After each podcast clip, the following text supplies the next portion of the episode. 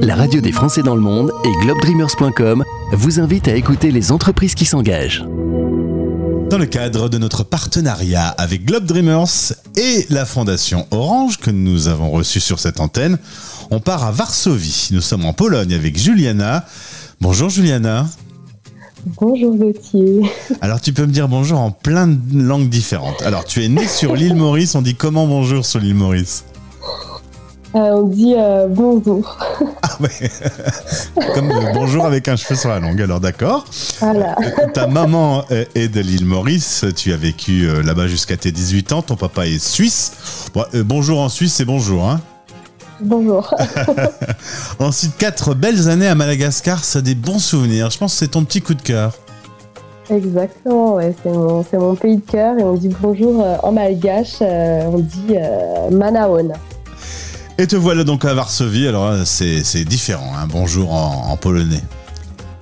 Ah ouais, c'est David Zeng. ouais, très différent.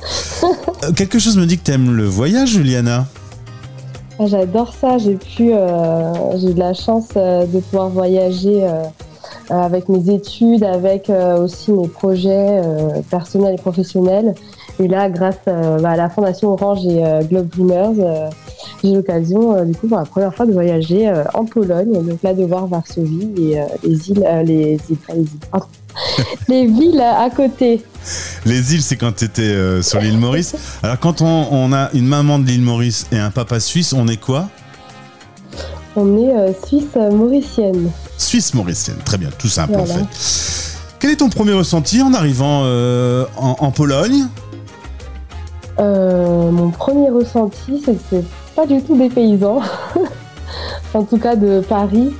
Euh, puisque je vis à Paris, euh, vraiment pas du tout des paysans, et puis euh, plutôt. Bah, les Polonais sont plutôt accueillants, on va dire ça comme ça. Et ils savent s'amuser le soir lorsque le travail est terminé? Un tout petit peu, pas tellement. C'est vrai que comparé à Paris, c'est pas, c'est pas la fête, la grande fête, c'est un peu calme. Mais, mais voilà, après, c'est un endroit où il y a énormément de culture, il y a plein de musées. Euh, notamment sur l'histoire euh, bah, des Juifs euh, en Pologne. Donc c'est hyper intéressant. Donc je passe mes après-midi ou mes week-ends à faire ça. Et puis pour le soir, voilà. Et tu découvres la gastronomie qui est bien différente par contre euh, Ouais, il y a ici, ils mangent beaucoup de soupe et beaucoup de raviolis qu'ils appellent des pierogies. Donc j'en mange quasiment tous les midis. Euh, et donc voilà, ils ont des petits bars en fait qu'ils appellent, euh, euh, c'est des milk bars, mais en gros c'est des cafétérias populaires où tout le monde mange et ça coûte vraiment pas cher du tout. Il y a eu un appel à bénévoles sur Globe Dreamers lancé par la Fondation Orange. Tu as décidé de mener pendant un mois un stage qui pousse en fait les réfugiés à se réinsérer à travers des métiers du numérique et c'est parce que tu es une grande spécialiste de l'imprimante 3D, je suppose que tu te retrouves là-bas. pas du tout. Donc euh, non, non, je connaissais pas du tout. J'avais jamais utilisé euh, d'imprimante 3D. J'avais jamais compris la logique derrière avant mon séjour à Varsovie. Euh, donc là, vraiment, ça me permet de découvrir déjà des machines. les premiers jours, j'ai découvert les machines et comment ça, fonctionnait, etc. et maintenant, bah, je peux euh, mener des visites euh, du Fab Lab euh, et organiser des workshops, notamment pour les réfugiés ou même les expatriés ou des visiteurs. Donc voilà, donc leur apprendre comment utiliser des logiciels et des, des, imprimantes 3D et d'autres machines qu'on a encore au Fab Lab. Qu'est-ce qui t'a poussé à répondre à cet appel à bénévoles? Ben, je viens de finir mon master en développement durable, donc dans une école de commerce spécialisée dans le développement durable. Euh, et je voulais, parce que je savais que si j'attendais, j'allais pas avoir euh, forcément l'occasion de le faire. Donc je voulais, avant vraiment de, de me lancer euh, euh dans mes projets professionnels, prendre le temps de, de faire du bénévolat, de voyager et puis d'aller là où il y a besoin d'aide.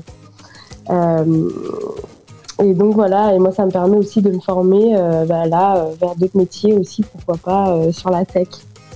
Qu'est-ce qui va se passer pour toi pour la suite? Euh, Quand tu m'en as parlé, je semblais que Madagascar te manquait un peu. Ouais, Madagascar me manque beaucoup, effectivement.